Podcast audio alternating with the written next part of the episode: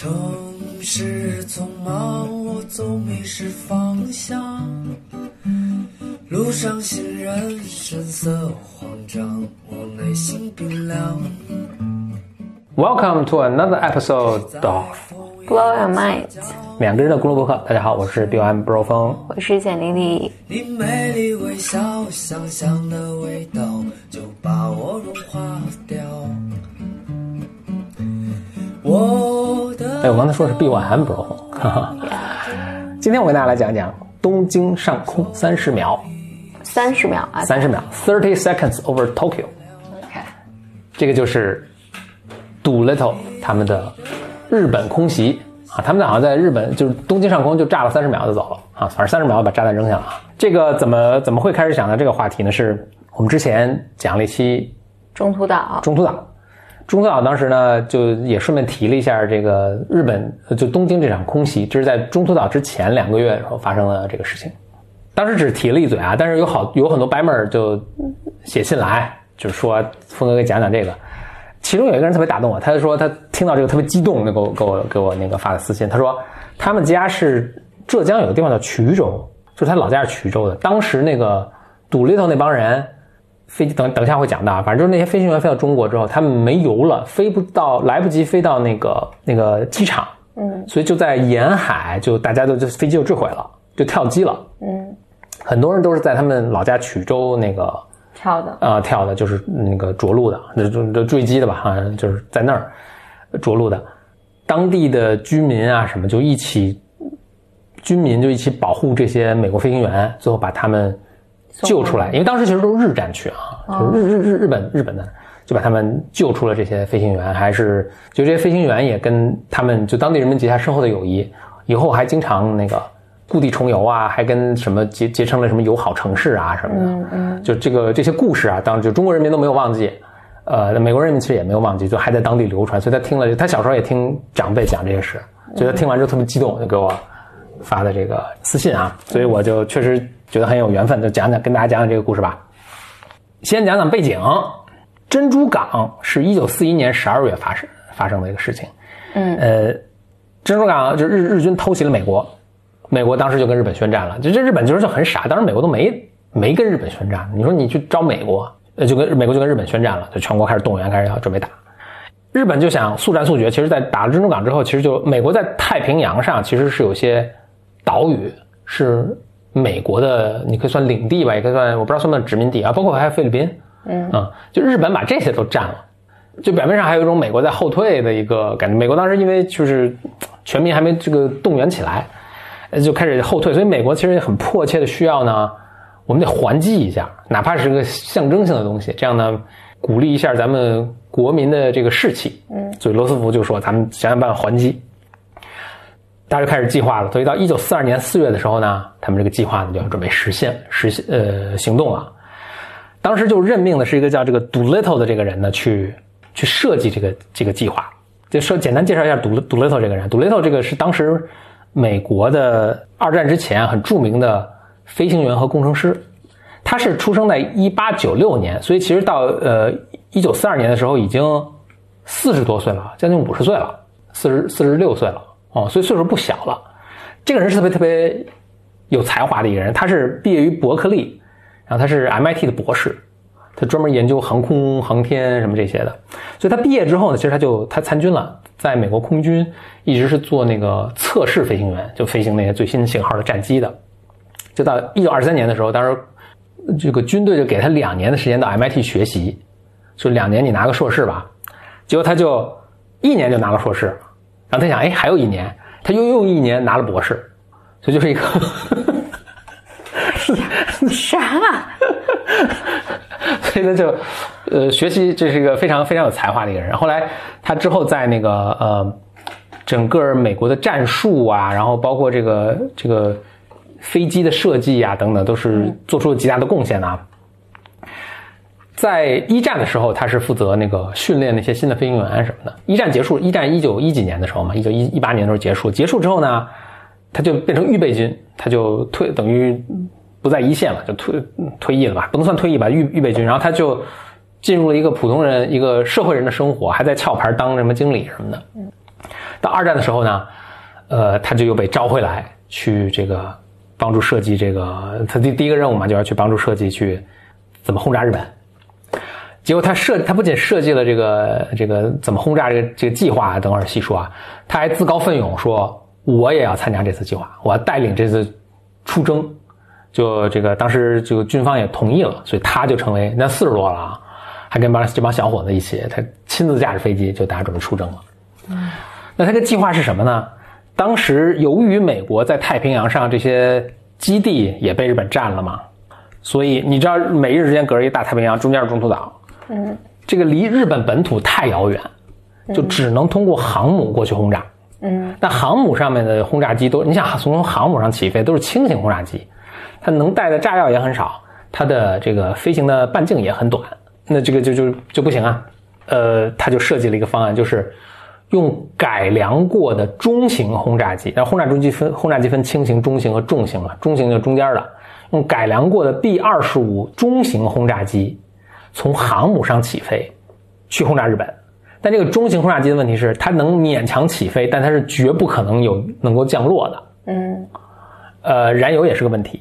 所以当时设的第一个计划是轰炸完日本之后，这些飞机就飞往前苏联，嗯，就你知道北边那个就是在那边着陆。就当时呢，就就但这个出现一个问题，就是当时苏联跟日本还没有开始，还没有宣战呢。大家知道苏联是最后日本都快完蛋的时候才宣战的，嗯，之所以没有宣战，是因为就西伯利亚这边苏联这个驻兵也很少。他这个日，他跟日本打，他也不是特别有把握。同时呢，他正当时正跟德国是在开战，所以当时苏联跟美国是友好的，他跟德国是在开战的。虽然是友军，但因为他跟日本没有宣战，所以他担心是日这个轰炸机到这边着陆之后，日本就该跟苏联开战了。嗯，当时日本气焰也很高嘛，所以呢，这个苏联就不同意。那他没办法，他就只能去继续往西，就轰炸完了之后继续往西开到咱们中国着陆。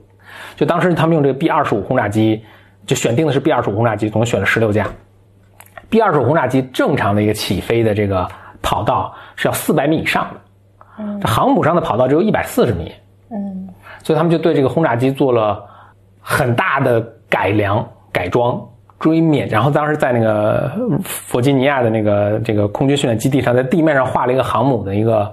图，嗯，就是在大家在上面练习这个这个起飞啊，练习起飞，最终觉得哎，差不多是 OK 了。所以在一九四二年的四月二号的时候，美国那个航母叫 Hornet，应该是叫大黄蜂吧？大黄蜂号航母从那个呃旧金山开过金门大桥就出就出发了，就往从西沿向西去，沿是那个冲奔向那个日本本土了。上面就载着十六架 B 二十轰炸机，就是飞机因为一旦起飞就没法降落，所以他们就先把这飞机都运到那个航母的甲板上，就出发了。开了十一天之后，在十三号的四月十三号的时候。这个美国的航母叫企业号，叫 Enterprise，是从当时的珍珠港也出发，加入了这个大黄蜂号给它护航。为什么要给它护航呢？因为这大黄蜂号上面甲板上装满了这种中型轰炸机啊，它自己的飞机没法起飞了，所以它是一个没有一个，它是没有一个保，它是不能自我保护的。所以这个 Enterprise 就是个企业号跟它一起加入，然后一支有两支航母以及他们的护卫舰队组成的一支很大军呢，就乌泱乌泱的就往日本开了。开到十八号的时候，这又开了五天啊！开到十八号的时候，他们离日本还有一千两百公里。OK，凌晨三点的时候，从企业号上起飞的这个侦察机看到了附近有日本的船只、日本的军舰，所以他们就进行了一个躲避。呃，这个稍微调整一下路线，就是不想让日本这个发现，然后就躲避，然后就想绕过这个呃日。日舰对，然后再往，因为这个还离太距离太远了，继续往日本日本日本开，结果到了四点的时候呢，侦察机起在在起飞去看的时候，又看到了日本的这个军舰，这时候呢，他们就轰炸机也起来了，就要去就索性把这日军炸掉，日舰炸掉。等到凌晨八点钟的时候，就每次看见日舰都是刚开始是几十公里啊，到凌晨八点钟的时候是。在九公里之外看到了日本的这个巡逻的舰艇。九公里的时候，他们已经用肉眼睛可以可以看到了。这时候，那个航母的护卫舰就冲过去，就把日本军干掉了。但是，还是晚了，就是日军已经发了电报回到他们那个本土，说看到美国航母了。这时候呢，整个这个行动的指挥官就面临一个很困难的决定。他们实际上计划是十个小时之后再起飞进行轰炸的，就十个小时呢，就他们这个船还能往前开两百七十公里，嗯啊，差不多这样。其实原来计划是从那个地方起飞，但是再过十个小时呢，他们想日军肯定就有准备了，嗯，呃，我这个轰炸的效果可能就会差很多，所以就当时就决定就提前十个小时，在这个距离比预想距离还远二百七十公里的时候呢，他们就。起发，呃，那个飞机就出发，就从甲板上起飞去轰炸了，就这样了。呃，这个 Doolittle 的飞机是第一个从这个甲板上开始起飞的，在这个之前，他们从来没有真的在甲板上起飞过，这是第一次。神奇的是，十六架飞机全都顺利的起飞了，编程中队就开始往日军出往往日本本土去进行了。这个也是美国的训练，真是非常非常成功啊。但他们这次去往那个日军呢，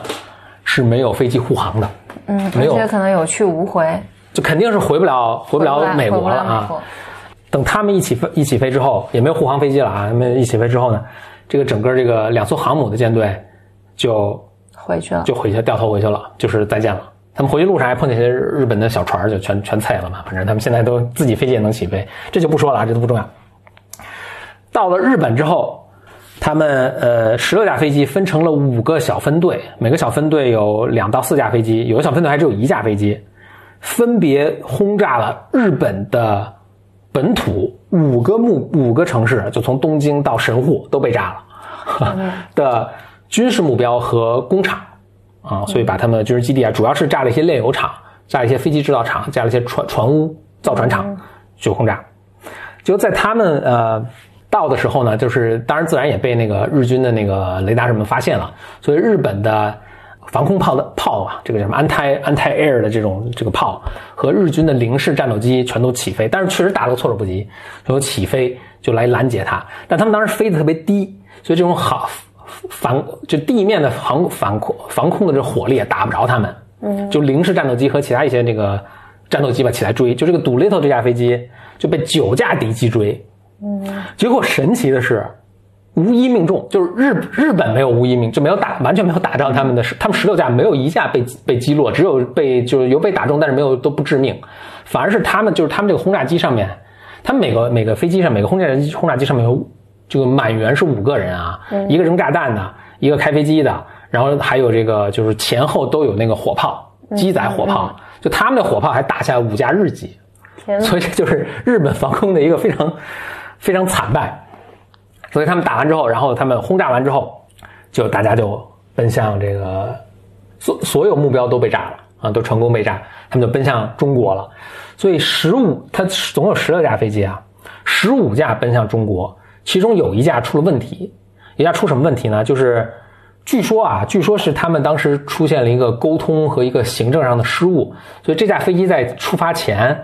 临时给他的这个飞机上什么地方做了一个改装，就导致特别耗油啊！就飞到那儿的时候，就轰炸完之后，他一看油不够了，无论如何飞不到中国了。嗯，他就只能 只能够呃往北去，飞向飞向苏联，嗯，飞向苏联。剩下十五架呢，就齐头并进飞向了中国。其实他们的油啊也不够飞到中国了，但是呢，也是天助他们吧。当时这个就是有这个顺风。嗯，所以顺风给他们吹了七个小时，就使他们勉强能够飞到了，至少能够达到那个中国沿海，就东部沿海那个那套这个那个那个陆地上啊，不会不会坠海，呃，到海岸线能到海也是勉勉强仅仅能够到海岸线，而且呢还出现一个很什么的一个问题，就是他们从那个太平洋的就美国旧金山那边往往东边亚洲这边开的时候，呃，其实他们事先是跟中中国军方。是联系好了，就说我们这边飞机会到，你们到时候呢要去引导他们，地上都要打好探照灯啊什么，让他们能够着陆，能够顺利着陆。就通知他们的时候，美国的这些设计这个方案的这这帮这帮人忘记了中中间会穿过国际日期变更线啊，所以他们提前一天到，中中国人以为他们二十四小时后才能到呢，哦，他们提前一天到，所以中国人没有准备，天哪，所以。所以飞机到那边就基本就没法弄了，就各自为战了。然后就大家就分别就坠机跳或者迫降或者跳伞，就出来。但是很神奇，就是还就呃，我看了一下，基本有一半都坠落在那个衢州那个地方啊，所以当地居民肯定是，呃，就这故对对，这个故事是这个都非常非常真实啊。所以当时这八十八十个人呢，就是每每个每架飞机五个人嘛，所以总共八十个人。呃，咱们分别说一下这个大家的情况啊。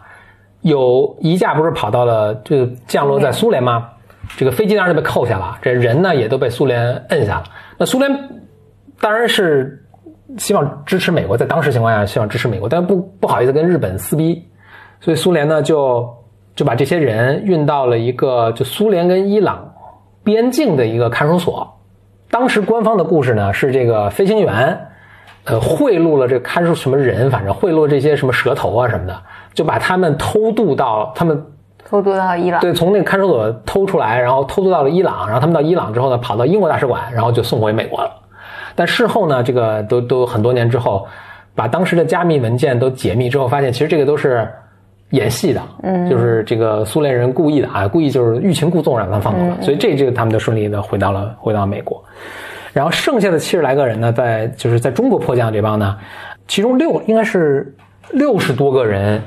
都还是就被当地的居民中国的居民救下，然后中国居民就把他们就是运运往咱们中国的这个，咱们跟美国当时是友好的嘛，就运往咱们中国的内地啊，最后就是从送到美国去了，结果应该是有。应该是有两个人当时在那个，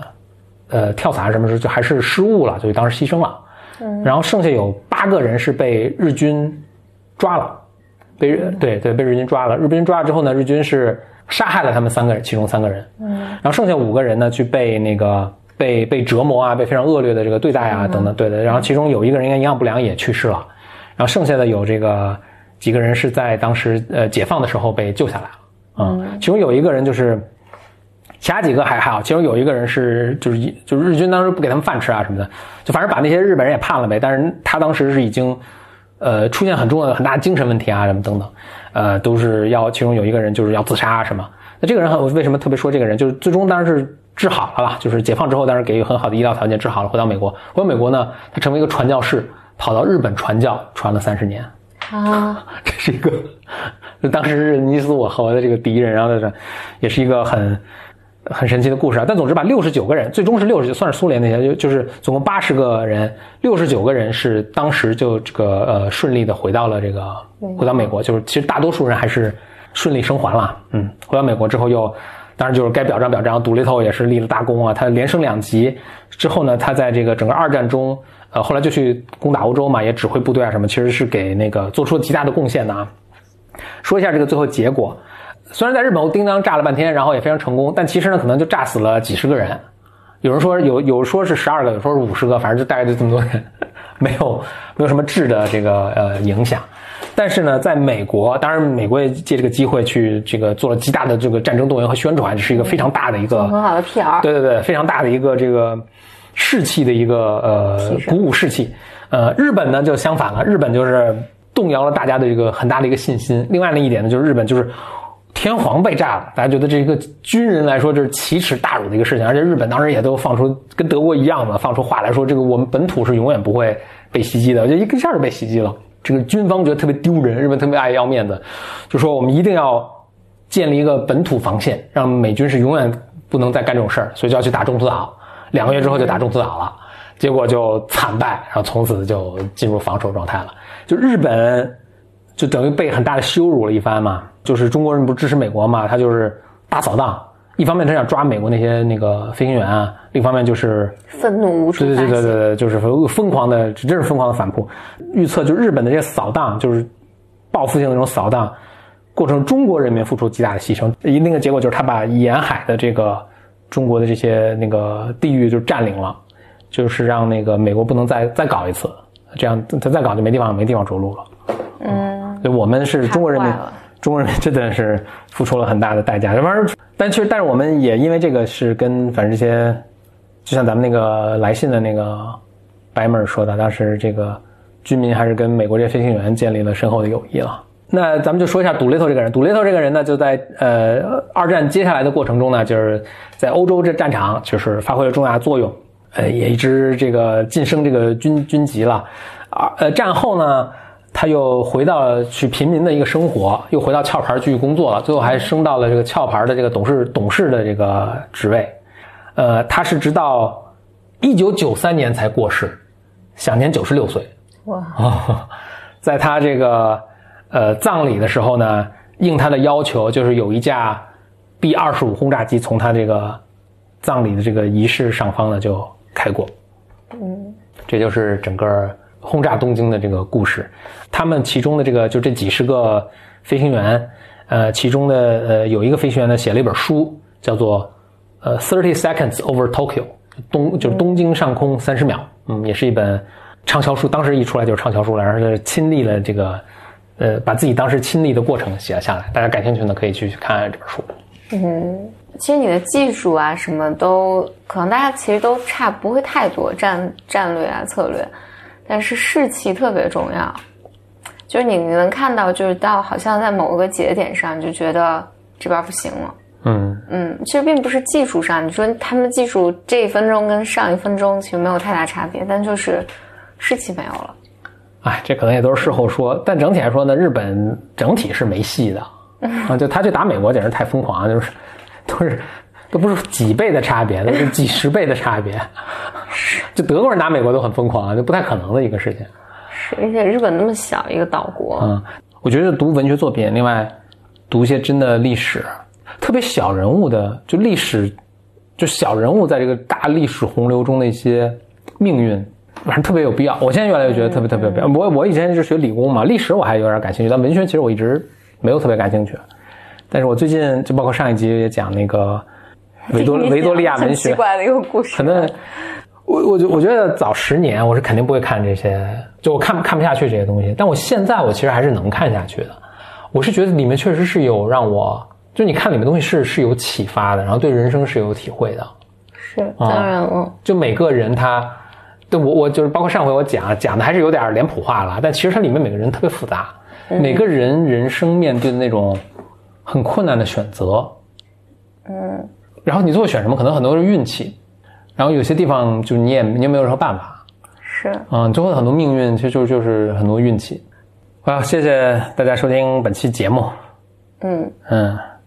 跟我们两位主播直接互动的方式最简单，就是在微博上关注我们，嗯，关注简里里，关注 BYM Bro 风，嗯，另外呢，我们每周四是咱们听众啊，咱们听众叫 B Bimers Bimer 的入群日，就加入我们这些，嗯，哎，我想澄清一下，就是大家什么时候在微博上发都可以，然后你可以发在那个话题下，叫 I love Bimers，嗯。啊、然后我们的就是个社群里面的 Bimers，大家都会去看你的呃你你发的这个入群申请，然后大家对你感兴趣的话，就会有人捞你进群，啊、但是只有周四。波峰是会去转转发转发的，嗯。你其他时候不发的话就不会被不会被转发，嗯。嗯好，我们下期节目再见，嗯，拜拜。拜。我的骄傲已不再重要，说一声你好，紧张不得了。你的脸上。